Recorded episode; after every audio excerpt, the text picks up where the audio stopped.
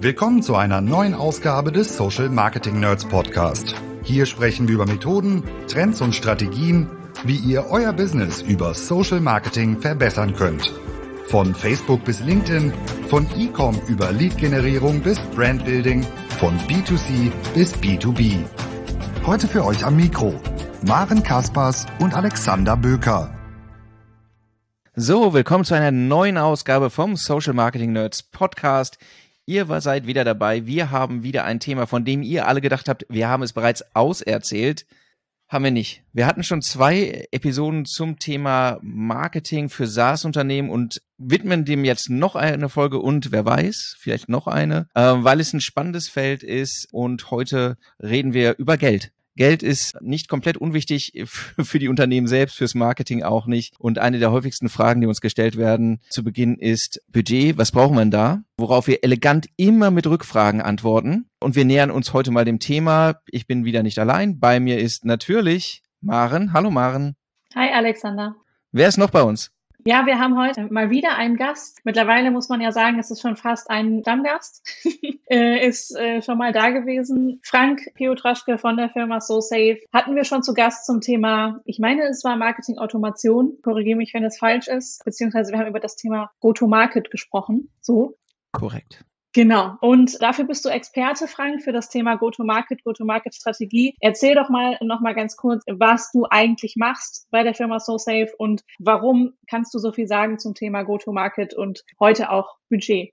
Also erstmal hallo, vielen Dank für die Einladung. Genau, ich war schon mal bei euch, äh, deswegen bin ich auch gerne wieder dabei. Gerade wenn es um Themen geht, die mir am Herzen liegen. Du hast gefragt, was mache ich bei SoSafe? Ich mache das, was ich relativ lange in meiner Karriere schon mache. Ich kümmere mich um Go-to-Market-Teams, wie es auf Neudeutsch heißt. Das heißt, ich bin verantwortlich für den Bereich ja, im weitesten Sinne Umsatzentwicklung bei dem Startup SoSafe in Köln. Und in dem Bereich verantworte ich sozusagen die vertrieblichen Aktivitäten, alles, was rund um die Kundenbeziehung geht, ähm, bin auch involviert im Marketingbereich und damit so ein bisschen natürlich auch da an der Schnittstelle interessiert. Und im weitesten Sinne zieht man da dann halt eben den Kreis drumrum und sagt, das ist Go-to-Market, das ist alles, was irgendwo mit Kunden zu tun hat und Umsatz im SaaS-Unternehmen wie bei uns auch. Wir haben eine, äh, eine Software-as-a-Service-Lösung, die im Cyber-Security-Bereich angesiedelt ist, die Unternehmen dabei hilft, sich gegen Attacken zu schützen, indem sie ihre Mitarbeiter sensibilisiert auf das Thema Hacking und damit sind wir am Markt unterwegs, tun wahrscheinlich alles das, was wir heute beschreiben werden, in verschiedenen Ausprägungen.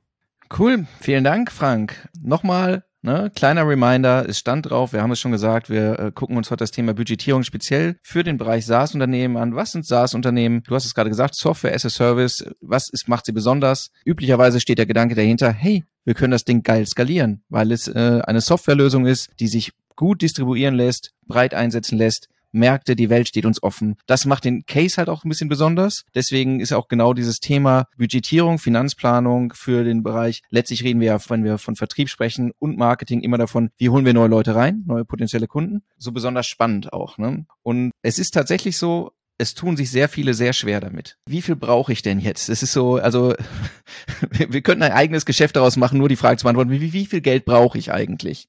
Genau. Der Grund, warum wir so häufig auch über das Thema Budget im SaaS-Marketing sprechen, ist eigentlich zweierlei. Also ich sehe immer wieder zwei verschiedene Situationen, in denen wir damit in Berührung kommen. Entweder ist das meistens der Punkt, an dem wir das erste Mal mit einer SaaS-Organisation sprechen, sie auf uns zukommt und sagt, wir sind jetzt an einem Punkt, an dem wir skalieren müssen. Wir haben zum Beispiel einen neuen Investor eingesammelt oder sind in einer Phase, in der wir irgendwie einen neuen Markt entern wollen ähm, und jetzt haben wir Druck. Und jetzt brauchen wir jemanden, der für uns eine Lead-Generierung machen kann. Was empfehlt ihr denn an Budget? So, das ist die eine Situation, in der wir uns häufig wiederfinden. Die andere Situation, in der wir uns häufig wiederfinden und mit dem Thema Budget in Berührung kommen, ist dann sehr viel später, nämlich zu einem Zeitpunkt, wo dann ganz plötzlich ähm, schon viel konkreter gesprochen wird über das Thema Budget. Nämlich da ist dann schon sehr viel Lead-Generierung passiert. Ähm, da hat schon ja viel ähm, Recherche auch stattgefunden. Da wurden Leads bewertet. Da ist Marketing-Automation auch irgendwie schon im Einsatz. Und da kommt dann plötzlich der Punkt, wo im Unternehmen angefangen wird zu rechnen. Ne? Also wo stecke ich wie viel Budget rein? Da geht es dann plötzlich um die Allokation und nicht mehr nur um das reine ja, Marketingbudget als ein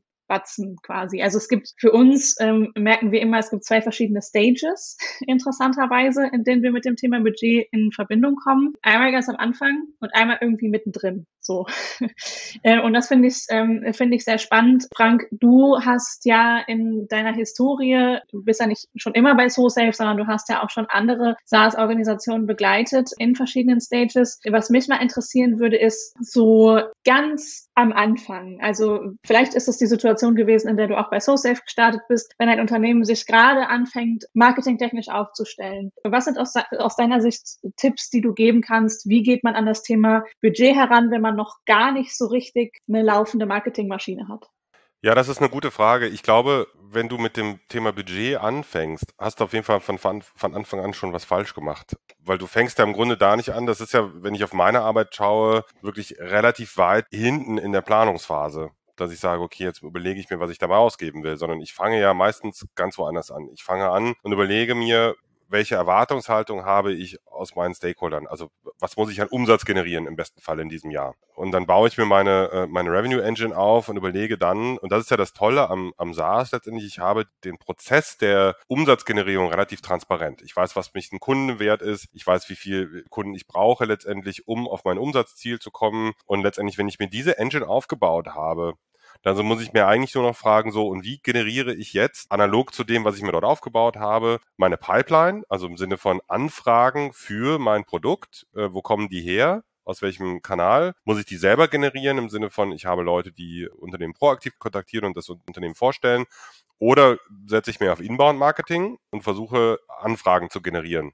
So, und diesen Schlüssel muss ich mir bauen, dann mache ich letztendlich einen großen Plan auf. Und wenn ich das gebaut habe und ich habe sozusagen von Umsatz oben angefangen bis unten zur Pipeline durchexerziert, dann weiß ich irgendwann, was ich, wie viele Anfragen ich generieren muss im Marketing. Und dann kann ich die, die Frage stellen, okay, wenn ich das weiß, was kostet mich das? Also wo kriege ich jetzt diese Anfragen her? Was kosten mich diese Anfragen? In welchem Kanal hole ich mir die? Wie baue ich mir jetzt da einen schmissigen Mix zusammen? Und dann bin ich letztendlich bei der Exekution der Inbound-Pipeline, wenn du so willst. Und das ist aber in, in der Planung, ja, ich sag mal, für mich meistens Schritt zwei oder drei, nachdem ich mir erstmal wirklich mein Konstrukt bauen musste, wie komme ich eigentlich dahin, was ist mein Umsatz, wie viel muss ich da bringen, wo hole ich den her? Dann ist unser Learning eins, ne? Kein Budget ohne Ziele. Das ist korrekt. Wie will ich ein Budget aufbauen, wenn ich kein Ziel habe? Und das Ziel meint, du hast jetzt gerade ein Umsatzziel gesagt, das ist natürlich noch mit einer zweiten Dimension versehen, Zeit. Wann will ich dort sein?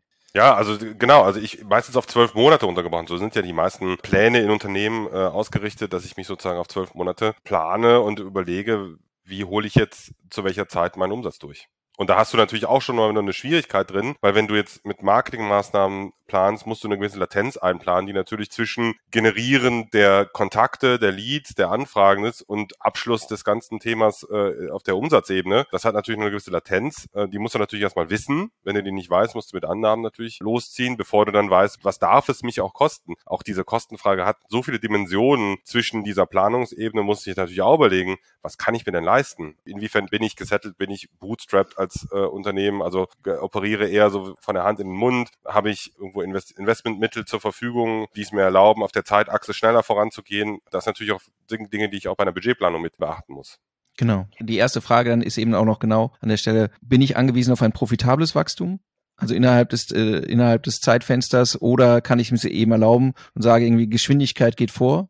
Weil es hängt ja auch von der Positionierung des Produktes ab. Ne? Sage ich jetzt, okay, ich muss den Markt schneller erobern, weil das am Ende der kritischere Faktor ist. Oder geht es darum, wie du schon sagst, hier, ich, mit, ich fahre mit dem schmalen Portemonnaie, ich bin bootstrapped, kann nicht irgendwie zwölf Monate vorfinanzieren, was ja das letztlich wäre, oder eine Annahme, die Wette einzugehen, sondern muss im Prinzip sagen, okay, Monat für Monat muss, muss da am Ende was Schwarzes stehen was vermutlich auf die Geschwindigkeit gehen wird. Und das hat sich auch geändert in letzter Zeit. Ne? Also das muss man auch sagen, auch da, wenn wir über SaaS reden und auch über die Mechaniken in diesem Markt, war es vor, ich sag mal, fünf, sechs Jahren gang und gäbe, dass es, dass Rentabilität unwichtig war. Also mhm. wenn du vor allem VC finanziert warst, ging es um Reichweite und die möglichst schnell zu erreichen, weil die Marktfenster sich meistens relativ schnell äh, schlossen. Deswegen ging es darum, auf Teufel komm raus, ich sag mal, äh, die, die Reichweite zu erzielen. Und da war es erstmal egal, was dich das gekostet hat, weil im Zweifel war die nächste Finanzierungsrunde immer nur zwölf Monate entfernt und du konntest sozusagen wieder neu auftanken. Diese Denke hat sich auch gerade im SaaS-Bereich doch stark verändert äh, und Rentabilität ist viel stärker mit äh, eingezogen. Auch gerade externe Investoren überprüfen viel, viel mehr, als das früher der Fall war. Inwiefern ist ein Geschäftsmodell auch rentabel, auch in sich tragfähig? Das muss vielleicht nicht in den ersten paar Jahren erreicht werden, aber irgendwo muss dieses Thema erkennbar sein. Und je mehr ich das natürlich in meine Budgetplanung schon einbaue und überlege, okay, was darf mich denn letztendlich der Kontakt kosten? Was ist irgendwie der Return, den Adspend und so weiter, den ich da habe? Je mehr ich das von Anfang an zumindest mal mit bedenke und auch sozusagen wohlwissend eine Budgetplanung mache, desto mehr wird es mir natürlich auch nachher helfen. Hm. Bevor wir jetzt noch tiefer einsteigen in die verschiedenen Szenarien, die es hier gibt, ich habe mitgeschrieben gerade, Frank, nebenher so ein bisschen. Du hast äh, ganz viele Begriffe gesagt, die ich gerne zum Anfang ganz kurz mal klären würde für die Hörer unter euch, die nicht jeden Tag mit SaaS-Organisationen beziehungsweise dieser ganzen SaaS-Welt zu tun haben. Eine Sache, die ich mir aufgeschrieben habe, äh, über die du am Anfang ganz oft gesprochen hast, ist die Pipeline. Erklär doch mal kurz, was hat es damit auf sich? Ja, letztendlich ist es, also der Alexander hat ja eben schon gesagt, wenn du ein Umsatzziel hast, das hat ja verschiedene Parameter und für mich die wichtigste, der wichtigste Indikator, ob ich auf mein Umsatzziel komme oder nicht. Und in der Conversion-Optimierung haben wir früher gesagt, wir brauchen Micro-Conversions, bevor wir an den Umsatz denken können. Meine Micro-Conversion ist immer, bin ich auf dem Pipeline-Ziel? Also habe ich letztendlich genug Anfragen? Also Pipeline sagt im Grunde die Summe aller Anfragen oder aller äh, Evaluierungen, die wir gerade mit Unternehmen durchführen. Ne? Also in Salesforce-Sprech äh, bist du bei Opportunities letztendlich die, die, die Summe aller Evaluierungsprozesse, die wir im Softwarebereich mit einem äh, Unternehmen haben. Ne? Also immer eine Anfrage bearbeitet von einem Vertriebsmitarbeiter, hat einen gewissen Wert, den Wert summiere ich auf, somit komme ich auf meine Pipeline ähm, und dann kann ich halt überlegen, wo kommt diese Pipeline her? Meistens gliedert sich das auf zwischen, ich generiere manche Dinge selber, manche Dinge kommen auf mich zu, dann kann ich das noch weiter aufdröseln und sagen, okay, wenn ich Outbound mache, mache ich den über welche Kanäle, äh, wenn ich Inbound mache, äh, kommt dann vielleicht auch noch irgendwo äh, Anfragen über Partnerunternehmen äh, rein und dann über welche anderen Inbound-Kanäle generiere ich diese Pipeline. Und dann ist noch die Frage, wie ist überhaupt die Gesamtverteilung? Also wie viel Prozent hole ich aus welchem Kanal raus und dementsprechend, was für Ziele, nicht nur auf Umsatzebene, sondern auf Pipeline-Ebene, gebe ich wiederum diesen verschiedenen Beteiligten, die an dieser Pipeline mitbauen. Wenn ich das jetzt ganz einfach formuliere, so mit meinen ähm, relativ einfachen Marketingworten beziehungsweise Kenntnissen, das ist, dann ist im Prinzip die Pipeline die Summe aus den verschiedenen Angeboten, die draußen sind. Kann man das so ganz einfach formulieren? Könnte man so formulieren, um vielleicht eine Sportmetapher zu machen. Ich habe mal viele Sportmetaphern immer zur Hand. Ist es die, die Summe aller Flanken, wenn du so willst, ne? wenn wir im Fußball bleiben. Ich habe sehr viel damals von, von Klopp gelernt, der äh, den Fußball revolutioniert hat mit sehr schmalen äh, Möglichkeiten. Der hat damals alle Rekorde gebrochen im Sinne von, wie viele Tore wurden geschossen. Der ist gefragt worden, wie hast du denn deinen Leuten beigebracht, so gut aufs Tor zu schießen? Und hat er gesagt, die konnten alle schon aufs Tor schießen. Das haben die gelernt, seitdem die irgendwie zehn Jahre alt sind. Ich musste die, äh, die Micro-Conversion optimieren, nämlich wie viele Flanken schlagen wir denn da rein? Wie oft setze ich diesen Menschen, der da vorne im Sturm ist, in die Lage, dass er aufs Tor schießen kann. Und das ist mit Pipeline gemeint. Wie oft versetze ich den Sales-Mitarbeiter, den Vertriebsmitarbeiter in die Lage, ein Angebot zu erstellen? Und Angebot ist vielleicht dann schon in der Pipeline ein weit fortgeschrittener Punkt. Die Pipeline äh, beziffert meistens schon einen Schritt vorher, also auch bevor du das Angebot gestellt hast. Könntest du jetzt so sagen, auch eine Flanke kann mal übers Tor fliegen, ne? auch eine Flanke kann mal irgendwie den, den, den Stürmer äh, verfehlen, aber es ist trotzdem eine Flanke, die du versuchen würdest zu zählen, weil je, du weißt, je mehr du davon schlägst, weißt, es gehen ein paar daneben, aber trotzdem, es kommen auch ein paar Kopfbälle raus, äh, die dann äh, eben auch ein Tor landen. Und im Vergleich dazu, der zweite Begriff, den ich mir aufgeschrieben habe, ähm, den du vorhin genannt hast, war der Begriff Revenue. Wir kennen ihn aus dem SaaS-Marketing vielleicht auch unter der Abkürzung ARR. Ähm, erklär mal, was das im Gegensatz dazu ist. Ja, gibt natürlich 100 verschiedene Möglichkeiten in allen Unternehmen, aber auch in SaaS-Unternehmen äh, Umsatz zu zählen. Der Grund, warum ja SaaS so äh, attraktiv ist, ist genau dieser ARA. Der steht für Annual Recurring Revenue. Das heißt, sich jährlich wiederholender Umsatz. Das ist ja das Attraktive. Wenn ich auf ein SaaS-Modell schaue, dann weiß ich im schlimmsten Falle eigentlich, äh, wenn ich meine Kündigungszahlen halbwegs im Griff habe, so zu 80 bis 90 Prozent sicher am 1. Januar, was mindestens am 31.12. auf meinem Umsatzzettel stehen stehen wird. Nämlich alle diese Verträge, die ich im letzten Jahr geschlossen habe, die sich halt immer weiter verlängern und die sich immer wieder erneuern. Das ist der Recurring Revenue, also der sich wiederholende Umsatz. Und jeder neue Vertrag, den ich quasi schließe auf diesem Geschäftsmodell, erhöht mein ARA, also mein Recurring Revenue. Es gibt dazu auch die, die kleinere Zahl des MAAs, da wird auch in manchen Unternehmen genannt, das ist der, der Monthly Recurring Revenue, wenn du es eher auf einer Monatsbasis ausdrückst, kommt darauf an, schließt du eher Jahresverträge ab, schließt du eher Monatsverträge ab und dann würdest du es halt unterschiedlich ausdrücken. Aber das ist so die Nordstern-Metrik, um nicht North Star Metric zu sagen, ne, die du in vielen Unternehmen halt dann hast. Ne? Also was ist der Nordstern, dem wir hinterherlaufen? Alles klar. Und wenn wir jetzt davon sprechen, dass wir quasi, äh, wie du es ja vorhin so schön formuliert hast, äh, diese Pipeline anfangen runterzubrechen, beziehungsweise uns zu überlegen, welche Ziele wollen wir erreichen, Ne? Also was sind unsere Unternehmensziele, auch finanziell? Dann rechnen wir die ähm, grundsätzlich immer in Pipeline, wenn wir in SaaS-Organisationen unterwegs sind, richtig? Korrekt. Also ich, das ist meine, meine Micro-Conversion, wenn du so willst. Wenn ich nicht direkt in Umsatz ausdrücken kann, rechne ich lieber in Pipeline. In, und auch da können wir jetzt wieder ganz viele Abkürzungen nehmen. Also in, in der Summe aller Anfragen, wenn du so möchtest. Super. Dann haben wir die wichtigsten Begriffe für den Anfang erklärt, Alexander. Meinst du, ähm, wir haben irgendwas vergessen? Nee, ich glaube, es ist, es ist auch schon jetzt, in, also Begriffe, glaube ich, sind wir durch. Ich glaube, wir, es sind auch schon ein paar Dinge jetzt mal deutlich geworden im Gespräch. Und zwar, ja, wir haben gesagt, Ausgangsbasis, ich muss ein Ziel haben, äh, ein Umsatzziel oder ein, ein Pipeline-Wert, auf den ich, äh, den ich benötige, um am Ende anzukommen. Und dann habe ich nur dieses klare, dann habe ich diese blöde Frage halt immer noch da stehen. Was bedeutet das denn jetzt für meine operative Budgetplanung? Du hast, wir haben gerade schon darüber gesprochen, dass es sich in Kanäle aufsplitten kann und es, dass es halt verschiedene sehr unterschiedliche Faktoren gibt, die Einfluss haben. Was kann ich mir leisten? Wir, wir, betrachten das jetzt auch gerade so ein bisschen losgelöst vom Markt, wo wir nicht gucken, okay, ist, wie kompetitiv ist das und so weiter. Auch nicht vom Produktpreis gerade, ähm, ob ich jetzt eher im Downmarket bin oder, oder ob ich eher mit hochpreisigen Produkten unterwegs bin oder sonst was. Das hat ja alles Einfluss darauf und das macht es ja so kompliziert. Ne? Deswegen plus ein Punkt, den ich am Anfang und die, über den du am Anfang auch noch gesprochen hast, Frank, eben diese, diese Schnittstelle zwischen Marketing und Vertrieb.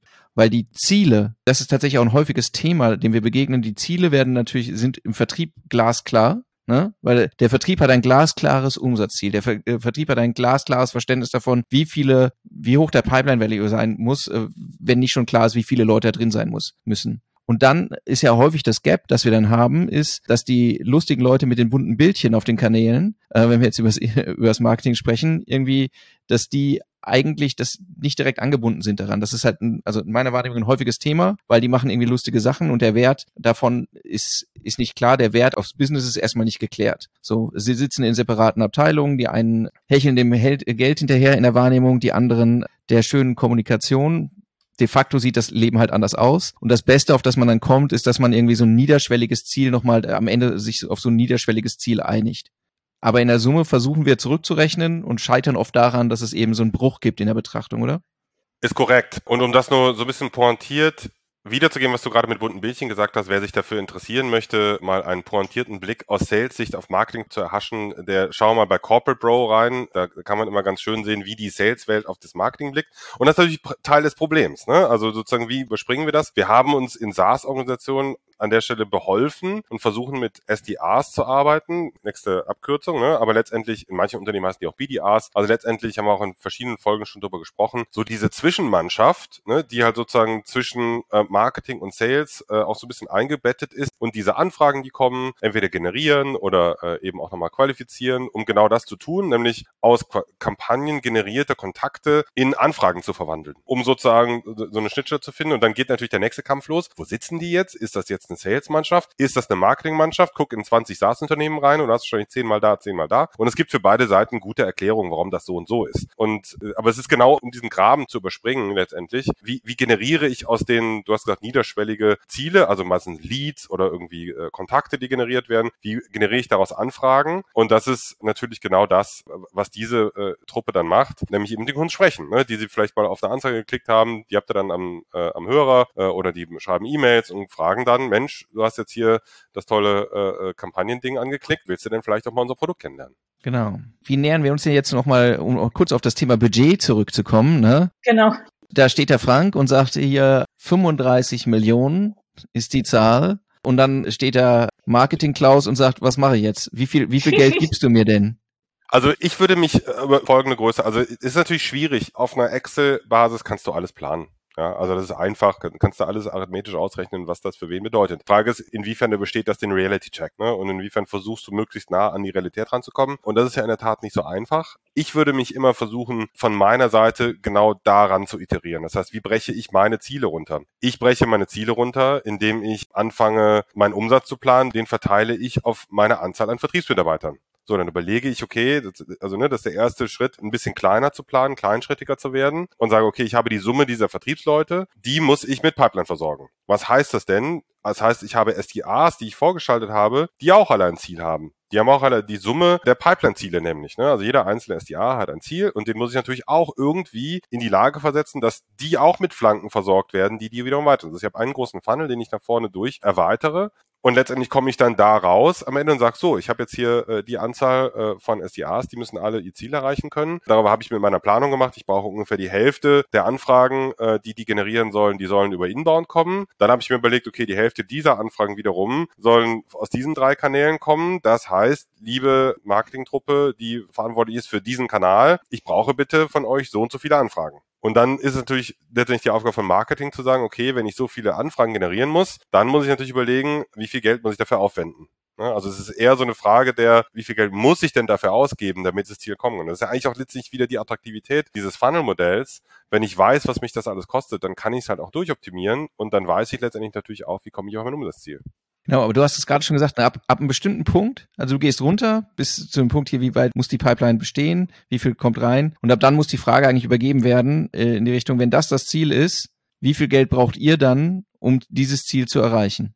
Und da finden natürlich auch Verhandlungen statt. Ne? Wenn du dann so ein, verstehst, wie so ein SDA-Team funktioniert, dann weißt du, ähm, die sind natürlich auch damit beschäftigt, auch eigene Anfragen zu generieren, ne? sich proaktiv bei Unternehmen zu melden und sagen, guck mal, ich glaube, wir könnten vielleicht für euch passen. Und wo du den Schieberegel hinstellst und sagst, wir glauben, wir können so und so viel Prozent unserer Anfragen über eigene Anfragen generieren, die wir selber generieren, wo wir anrufen oder die wir vielleicht auch über Dritte, also über Partner generieren. Das kannst du fast verhandeln ne? oder kann natürlich auch äh, immer eine, eine Frage sein, wo findet sich jetzt da ein guter Kompromiss? Wie viel ist von Marketing zu erwarten? Auch da sind immer so die Fragen, ne? je, je mehr Marketing trägt, desto mehr Budget können sie natürlich haben, desto mehr ist natürlich auch eine Verantwortung da äh, zu finden. So ist dieses Spiel im weitesten Sinne auch in, in, in SaaS-Unternehmen zu finden. Wer trägt was? Ja, dann, wir kommen jetzt sehr schnell natürlich dann in so eine, eine Form von operativer Planung. Das besprechen wir also, wie plane ich innerhalb eines Kanals. Das werden wir tatsächlich nochmal separat behandeln, oder Maren?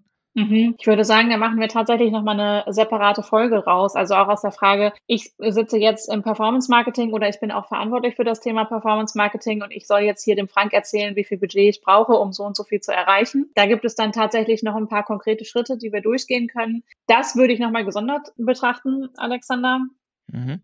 Trotzdem würde ich mich jetzt an der Stelle gerne nochmal ganz doof stellen und nochmal eine Frage stellen, die ich also in der Betreuung von verschiedenen Kunden der Nerds immer wieder raushöre, wenn ich so mit den Verantwortlichen aus dem Marketingbereich spreche. Weil die Menschen, mit denen wir zu tun haben als Nerds, das sind ja meistens diejenigen, die sitzen in den Kampagnen, also die sitzen quasi vor LinkedIn, die sind dafür verantwortlich. Im Zweifel sind das auch noch mal so die Teamleads von denen, ne? also so der Head of Marketing derjenige, der dafür verantwortlich ist. Aber trotzdem kommt immer wieder die Frage auf uns zu, gerade so am Anfang, wenn man halt noch nicht so richtig runterrechnen kann und wenn es da halt diese Klarheit Klarheit, die du, Frank, gerade beschrieben hast. Ne? Dieses, ich habe eine ganz klare Pipeline und die kann ich runterbrechen auf mein Sales-Team und das kann ich runterbrechen auf die Aktivitäten des SDA-Teams. Diese Klarheit gibt es oft am Anfang noch nicht. Zumindest sehen wir das so in der Praxis und in der Anwendung. Was mache ich denn dann? Ich bin verantwortlich für das Thema ganz fiktive Situation. Ähm, ich bin in einem Unternehmen verantwortlich für den Bereich Performance und Social Media und jetzt sagt mir jemand, Maren, wie viel Geld brauchst du? Wir müssen Leads generieren, wir haben aber kein konkretes Ziel. Was sage ich denn dann? Mit wem spreche ich? Was mache ich denn ganz konkret?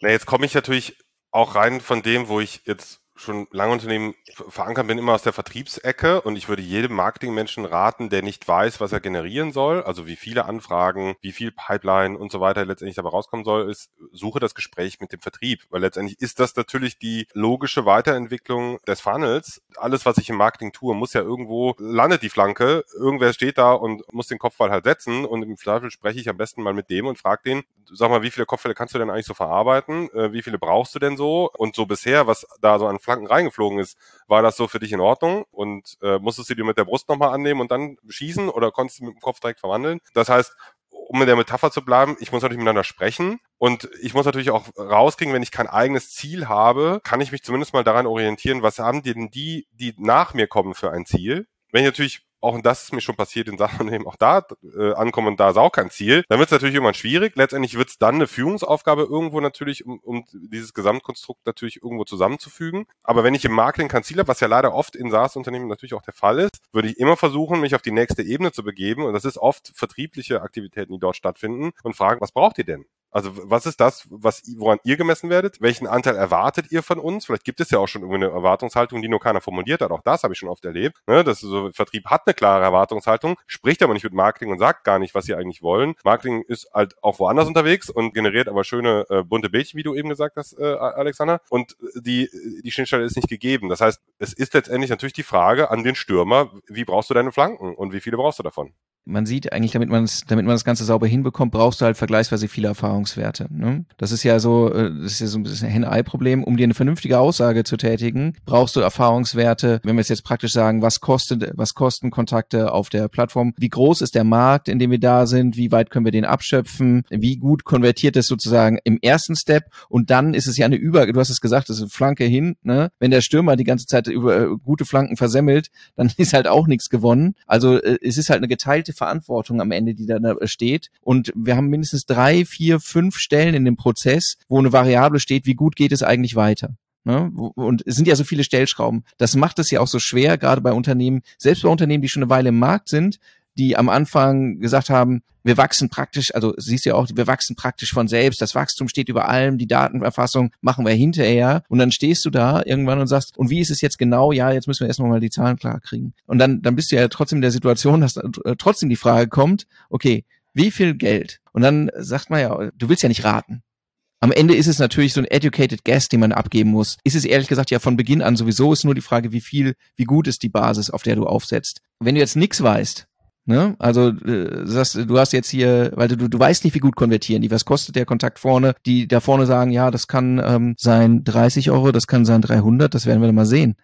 das ist halt eine, eine Spanne, wo du dann sagst, ja, es regnet oder scheint die Sonne sehr hilfreich. Ähm, das ist, wie würdest du denn aus der Praxis sagen, du hast ja auch mehrere Unternehmen gesehen, ne? Was man sagen, ähm, wenn du es bezogen siehst auf den Umsatz, wie würdest du dann sagen, hey, über den Daumen gepeilt, wenn du sagst, zwei Prozent von einem Umsatz geht auf Marketing, dann ist das eher schmal gehalten, 85 Prozent ist eher breit. Mit welcher Zahl würdest du dich denn wohler fühlen? Würde ich mich in der Tat zu keiner Aussage hinreißen lassen, weil ich habe wirklich bei verschiedenen Unternehmen gearbeitet und die Ziele waren so unterschiedlich. Ne? Also ja. willst du jetzt so das was ich was was ich das Double Triple schaffen, ne? so mhm. äh, um jetzt mal schön in der Anglizismen zu bleiben. Das heißt, willst du dich irgendwie innerhalb von kürzer Zeit verdreifachen, dann oder zweimal sozusagen dieses diese Verdreifachung schaffen, was so ein bisschen so Best in Class im im SaaS Bereich ist, ne? Dann würde ich sagen, mit zwei Prozent kommst du wahrscheinlich nicht besonders weit. Da musst du wahrscheinlich aggressiver hingehen und wenn du das schaffen willst, ist wahrscheinlich auch Rentabilität nicht deine oberste Größe, nach, nach der du optimierst, sondern da geht's halt eben um, um andere Dinge. Und dann wird's dich wahrscheinlich auch am Anfang nicht sonderlich interessieren, was der Lead kostet. Dafür müsstest du natürlich mit entsprechenden Kapitalmöglichkeiten ausgestattet sein. Wobei du natürlich auch, wenn du dynamisch wächst, ja normalerweise durch die Geschäftsmodelle, die im SaaS auch völlig normal und üblich sind, nämlich irgendwie zwölf Monatsverträge mit, mit Upfront-Payments und so weiter, äh, hast du normalerweise auch einen gewissen Cashflow, aus dem du dich dann wiederum auch ähm, bedienen kannst, um wieder weiter zu wachsen. Also da ist dann eher die Frage, wo soll die Reise denn hingehen und wie, wie dynamisch möchte ich mich dann eben äh, dort aufstellen. Die entscheidendere Frage ist eigentlich eher, ähm, auch bei dieser Budgetüberlegung, wie viel von meiner Dynamik hole ich denn aus dem Marketing? Und wie viel schaffe ich es eben durch Outbound-Maßnahmen und eigene Aktivitäten im Vertrieb selber zu generieren? Da ist eher die Frage, wo schiebe ich den Schieberegler hin? Wenn der Schieberegler entsprechend so hingeschoben wird, dass ich einen Großteil der Dinge aus dem äh, Marketing erwarte, ja, dann ist auch klar, dass ich letztendlich wahrscheinlich auch sowohl für die gesamte Aktivität als auch für jeden einzelnen Lied mehr bezahlen muss. Ist die Erwartungshaltung eher niedriger und ich habe vielleicht eine gut funktionierende Outbound-Maschine auch im Laufen, dann ist es wiederum vielleicht anders. Äh, letztendlich muss es natürlich immer aufs große Ziel passen bin, bin ganz bei dir, aber äh, trotzdem ist es dann ja so, die Faktoren, über die du jetzt gesprochen hast, sind welche, die ich selbst beeinflusse. Ne? Das sind keine Unbekannten, sondern was, dass ich mein, mein gewünschtes, meine gewünschte Wachstumsgröße oder meine Bereitschaft, die lege ich ja selbst fest. Ne? Und die Verteilung zwischen Outbound und Inbound lege ich ja auch selbst fest. So, natürlich sagst du, es ist opportunitätsgetrieben, je nach Kosten und wie weit ich den Markt abdecken kann, aber es sind ja erstmal Annahmen, die ich treffen kann, wo ich sagen kann, okay, äh, das sind Faktoren, die bestimme ich selbst, Variablen, die ich selbst bestimme. Und auf Basis dessen kann ich dann, äh, musst du dann ja am Ende irgendeine Schätzung abgeben, ne?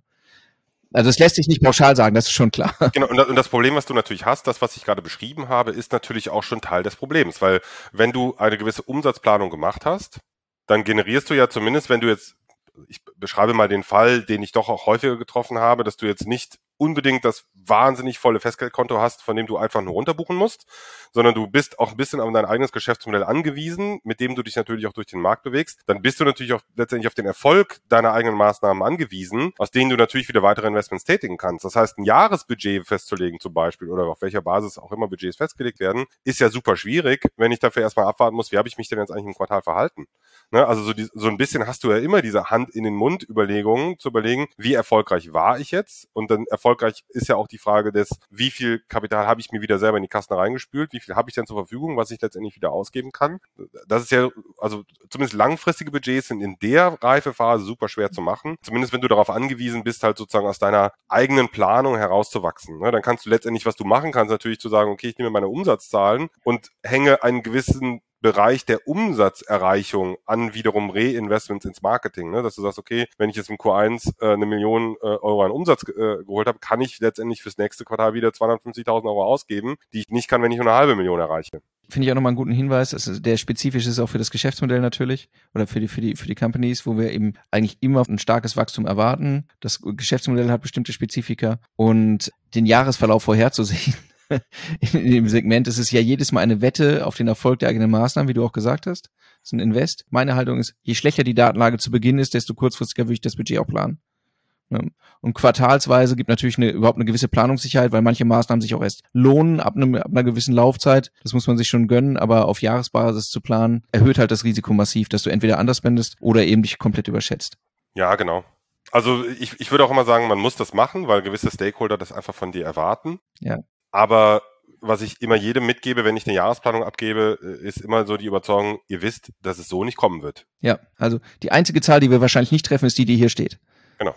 Ein Punkt, der mich noch interessiert, nachdem wir von Frank auf jeden Fall gehört haben, dass ein häufiger Fehler in der Planung gerade aus dem Marketing heraus ist, dass sie nicht mit dem Sales-Team sprechen. Nachdem du das ja jetzt ein paar Mal schon gemacht hast, was sind denn noch Fehler, die man vermeiden könnte aus deiner Erfahrung heraus, wenn es halt so um das ganze Thema, wie plane ich das Budget geht?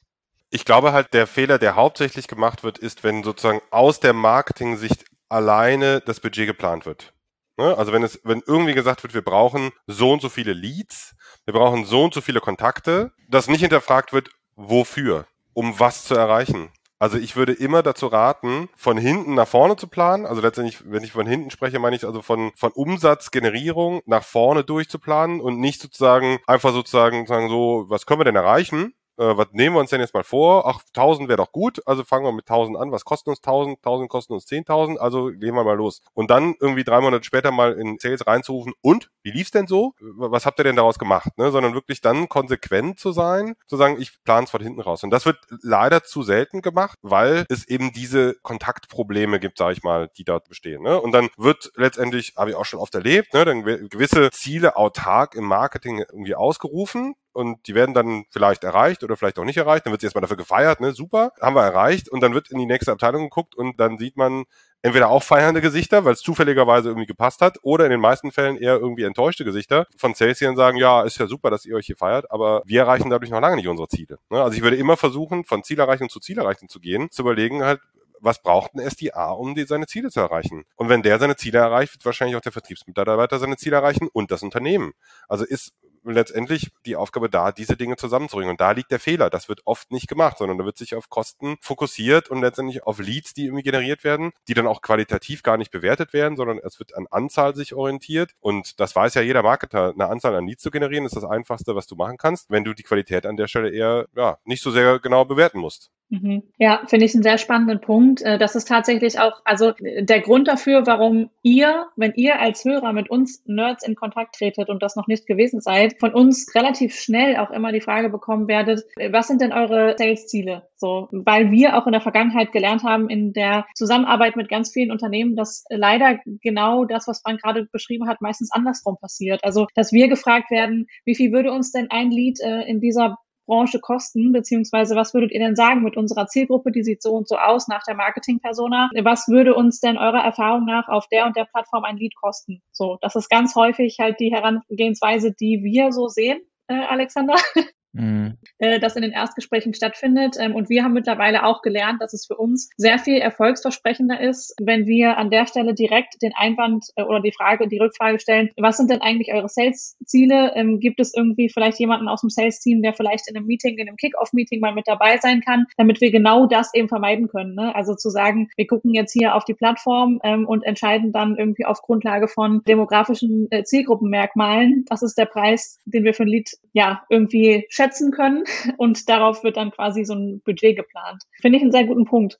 Ja, absolut. Ich würde trotzdem noch mal ganz gerne einmal äh, zu, zu Fehlern, weil wir es gerade angesprochen haben, was passiert noch. Ich glaube, wir haben schon gesagt, wir, wir gehen von hinten nach vorne. Trotzdem musst du von vorne, das ist ja sozusagen der, die Kette, die innerhalb des Hauses stattfindet. Wie gut sind wir da drin?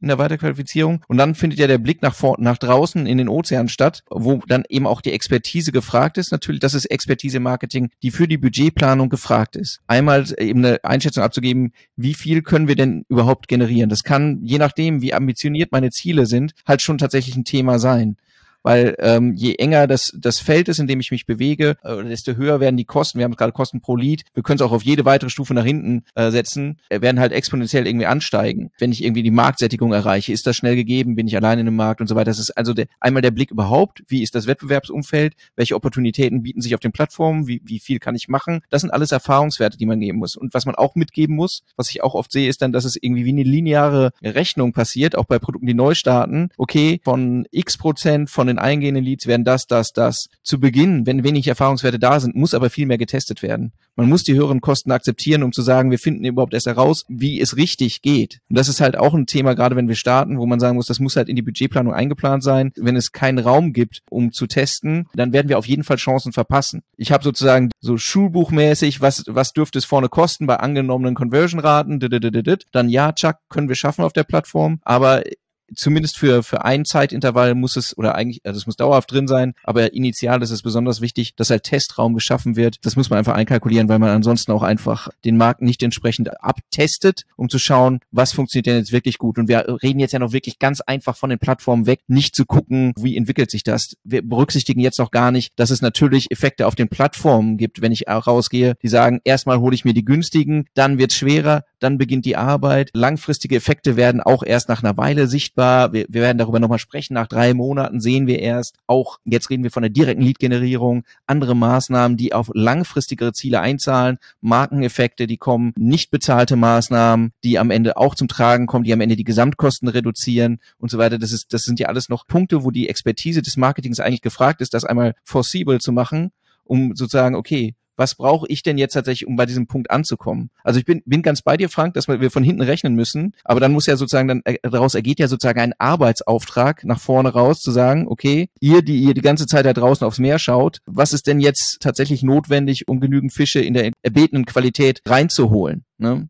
Auf der anderen Seite müssen halt alle satt werden. Ne? Du wirst jetzt auch nicht zurückkommen können und sagen können, sorry, das Meer ist ja zu klein, hier sind nicht Fische für alle da, wir müssen halt irgendwie verhungern. Also das ist natürlich so ein bisschen, sonst müsste man halt, wahrscheinlich äh, ist die Metapher an der Stelle ausgereizt, aber so die Fragestellung ist natürlich schon da und du gehst natürlich im besten Falle dann auch davon aus, das Geschäftsmodell, was du hast und den Markt, den du dir ausgewählt hast, gibt es schon her. Ne? Also ja. du hast jetzt sozusagen deine Umsatzerwartung nicht völlig ins Blaue geplant, ja. du bist jetzt nicht völlig im Wolkenkuckucksheim unterwegs, aber das, das müsste natürlich im besten Falle schon dazu passen. Ich finde eine, also den Faktor, den du beschreibst, den hast du aber entlang des Funnels an allen Stellen. Ne? Also da, dieses, wir werden besser mit der Zeit und wir wissen am Anfang nicht so genau, das zählt ja für Sales genauso. Ja. Also ich sag mal, die Verbesserung der Conversion und diese, wie verkaufen wir das Produkt eigentlich, wie finden wir die richtigen Leute, wie präsentieren wir das Produkt, welches Pricing ist hier das Richtige, wie ähm, können wir uns hier agieren und so weiter. Das, das ist ja was, was sich entlang des Funnels an allen Stellen zeigen wird. Bist du früher da, musst du an allen Stellen mit einer gewissen Unklarheit leben und hast aber natürlich trotzdem immer ne, so die Verantwortung, trotzdem deine Ziele zu erreichen. Ne? Also das ist halt sozusagen äh, die Schwierigkeit, der du da ausgesetzt bist. Aber es macht es natürlich auch spannend. Das, ich wollte dem auch gar nicht widersprechen. Ich wollte nur sagen, wenn du, du kannst, das ist natürlich noch so ein Reality-Check, den du hast. Du sagst dann, hier für 50 Leute brauche ich 300 Leads und dann hast du für dich Akzeptanzkriterien, meinetwegen auch was die Kosten angeht. Und dann gucken die vorne aufs Meer und sagen, sind noch fünf Fische da. Dann kollidiert das natürlich an dieser Stelle und dann bist du halt in dem Punkt, wo du nochmal sagen musst, okay, wenn die eine Abteilung sich nicht zutraut oder die Marktgegebenheit so sieht, dass es nicht möglich ist, dann musst du ja nochmal in Austausch gehen.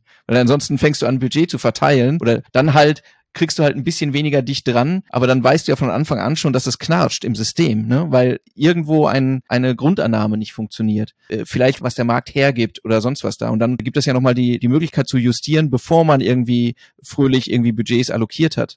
Absolut. Und ich glaube, wir sprechen da über die gleichen Dinge. Was natürlich in der Realität im Unternehmen tendenziell eher passiert, und das ist natürlich das, was ich dann oft sehe, die Schwierigkeiten entstehen ja erst dann, wenn im Sales die, die Ziele nicht erreicht werden. Also das ist ja sozusagen auf die Frühindikatoren Pipeline-Generierung, Anzahl der Leads und so weiter, kostet an der Stelle, wird in vielen Fällen nicht draufgeschaut, sondern die Awareness kommt erst dann, wenn das Quartalsergebnis nicht passt. Ne? Und dann wird er gucken, oh, was ist jetzt passiert? Äh, haben wir ja nicht geschafft irgendwie. Und dann haben wir erst festgestellt, ach so, sind ja auch zu wenig Fische gekommen. Konnten wir ja gar nicht erreichen. Dann ist aber sozusagen der GAU ja schon passiert. Deswegen ist es natürlich, kann ich da nochmal für werben, investiert am Anfang in die Planung. Ne? Und die Diskussion, die ich in jedem Unternehmen bisher geführt habe, in dem ich war, war, bevor ihr irgendwas anderes macht, bevor ihr 20 Sales-Leute einstellt, bevor ihr 10 Marketing-Leute einstellt, stellt euch eine oder zwei gute Ops-Planungsmenschen ein, die sozusagen sich mit den Dingen auf der Datenebene befassen, die vielleicht auch mit Erfahrung kommen, mhm. die vieles äh, einschätzen können und macht dann letztendlich eine Planung, die vielleicht ein bisschen näher an der Realität dran ist und schaltet dann. Also ich sage mal so, im, im SaaS-Bereich kannst du nicht zu früh in Operations investieren. Operations im Sinne von CRM, Daten, wen brauchst du wo, wo holst du jetzt endlich was her, welcher Markt ist für dich der richtige und so weiter. Also ja. letztendlich Planungskapazität kannst du dir nicht zu früh holen, zumindest wenn du nicht irgendwie die großen Triples und so weiter anstrebst. Ja, finde ich einen sehr guten Punkt, äh, finde ich auch einen sehr wichtigen Punkt. Gerade weil wir das halt auch häufig erleben, dass wir diese ganze Rückrechnung und dieses ganze, wie allokiere ich eigentlich und wo kann ich eigentlich sehen, wie viel Erfolg bringt mir welche Maßnahme auf welchem Kanal, da scheitert es häufig irgendwie, weil im ersten Schritt meistens erstmal mit dem Thema, ah, wir generieren erstmal Leads und wir gucken erstmal, was welche Marketingmaßnahme eigentlich bringt, losgestartet wird, so ähm, in der ersten Euphorie dann die Leads eingesammelt werden und dieses ganze Thema Operations, ähm, wie setze ich das CRM eigentlich richtig auf und wie gucke ich eigentlich, dass die, ja, dass die ganzen Kanäle richtig attribuiert werden, damit ich es am Ende auswerten kann. Das kommt meistens immer erst nach ein paar Monaten, leider. Das sehen wir leider häufig auch. Ist, finde ich, aber auch eigentlich schon eine ganz gute Überleitung, Alexander, dazu, dass wir vielleicht genau dieses Thema in einer weiteren Folge mal besprechen. Das ist ja eine verrückte Idee. Genau. Also ich glaube, dass wir wahrscheinlich nochmal genauso viel Zeit damit verbringen können oder genauso lange auch darüber sprechen können miteinander. Wie geht man denn dann eigentlich konkret weiter? Also wie entscheide ich denn dann am Ende tatsächlich irgendwie, wie viel Geld bekommt eigentlich LinkedIn und wie betrachte ich an der Stelle Google daneben? Ne? Also wenn LinkedIn Leads generiert und Google am Ende irgendwie, keine Ahnung, dann die Leads nochmal umwandelt, wie gehe ich damit um, dass, dass die Leads bei LinkedIn weniger Qualität haben auf einem anderen Kanal? Wie bewerte ich das und wie packe ich das am Ende in meine Budgetplanung mit rein. Ich denke, das ist halt ganz praktisch gesehen auch noch mal ein Thema, das sicherlich ja. sehr viele Minuten füllen kann. Ja, unter dem kurzen Untertitel Attribution ist die Hölle im B2B doppelt. Ja, korrekt. So können wir es auf jeden Fall nennen. Aber ich würde noch mal kurz, äh, also was nehme ich jetzt mit? Nochmal, ich glaube, wir haben von Anfang an gesagt, Punkt eins irgendwie ohne Ziele kein Budget. Das zweite ist mhm. ähm, wie von hinten rechnen im Prinzip sagen, was sind, was sind meine Ziele nach hinten raus, wie weit kann ich es nach vorne verfolgen. Das dritte ist ja, Problemstellung ist, welche Daten sind bereits, liegen bereits vor und wie weit bewege ich mich sozusagen mit jedem Schritt weiter aufs glatte Eis, weil ich es einfach nicht weiß. Das heißt, wer früh genug in das Thema Datenerfassung investiert, kommt zu einer wesentlich besseren Budgetplanung als derjenige, der äh, irgendwann mal guckt und über den Daumen peilt. Und äh, das vierte, was ich jetzt für mich auch nochmal mitnehme, ist gerade in dem Umfeld, über das wir jetzt sprechen, saß, Natürlich gibt es eine Jahresplanung, bla bla, aber in einem volatilen Umfeld, in dem wir uns bewegen, mit sehr vielen bestimmten Faktoren, sollten wir operativ nicht zu lang nach vorne planen, gerade was die Budgets angeht, um eben dann auch äh, weder zu groß noch zu klein am Ende rauszukommen, sondern wir sind, bewegen uns, wir haben jetzt eben gesprochen über eine, über eine Quartalssicht, wahrscheinlich, man wird auch über eine Monatssicht sprechen, aber ähm, zumindest eine gewisse Planungssicherheit zu geben. Und am Ende eben auch äh, nochmal in der Rückschau, war das Budget zu groß oder zu klein, auch da müssen wir natürlich die, auf die entsprechenden Zeitfenster gucken. So, was habe ich jetzt vergessen noch?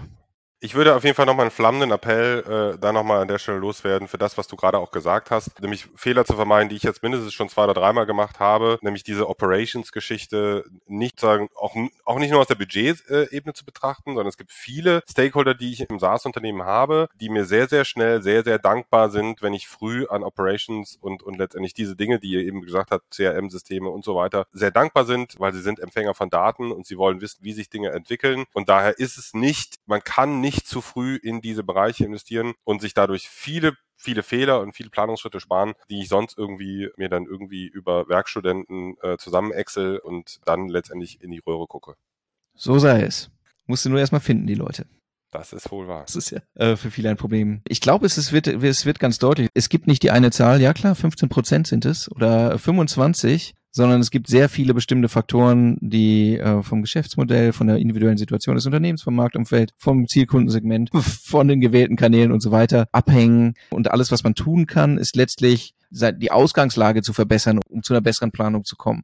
Ab hier wird es dann natürlich noch spannender oder mindestens genauso spannend, weil dann stellt sich ja die Frage, wie gehe ich damit auf den entsprechenden Kanälen um oder wie plane ich kanalspezifisch. Und das besprechen wir dann nach einem kurzen Werbebreak, der wahrscheinlich ein paar Tage dauern wird in der nächsten Episode.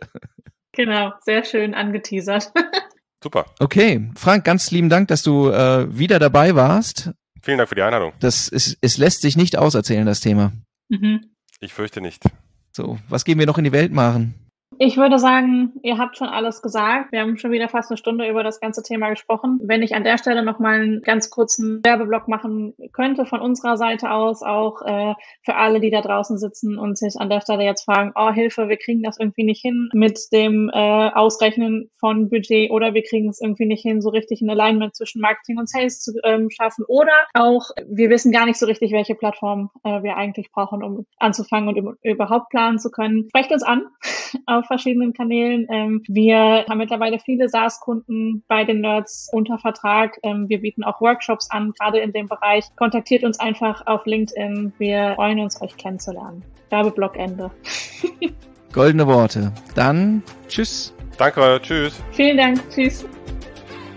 Vielen Dank fürs Zuhören. Wenn euch der Podcast gefällt und ihr mehr wollt, abonniert uns auf iTunes oder Spotify und bewertet uns gern. Und wenn ihr Hilfe braucht, damit eure Kampagnen fliegen lernen, bucht einfach eine kostenfreie Strategie-Session. Den Link findet ihr in den Show Notes.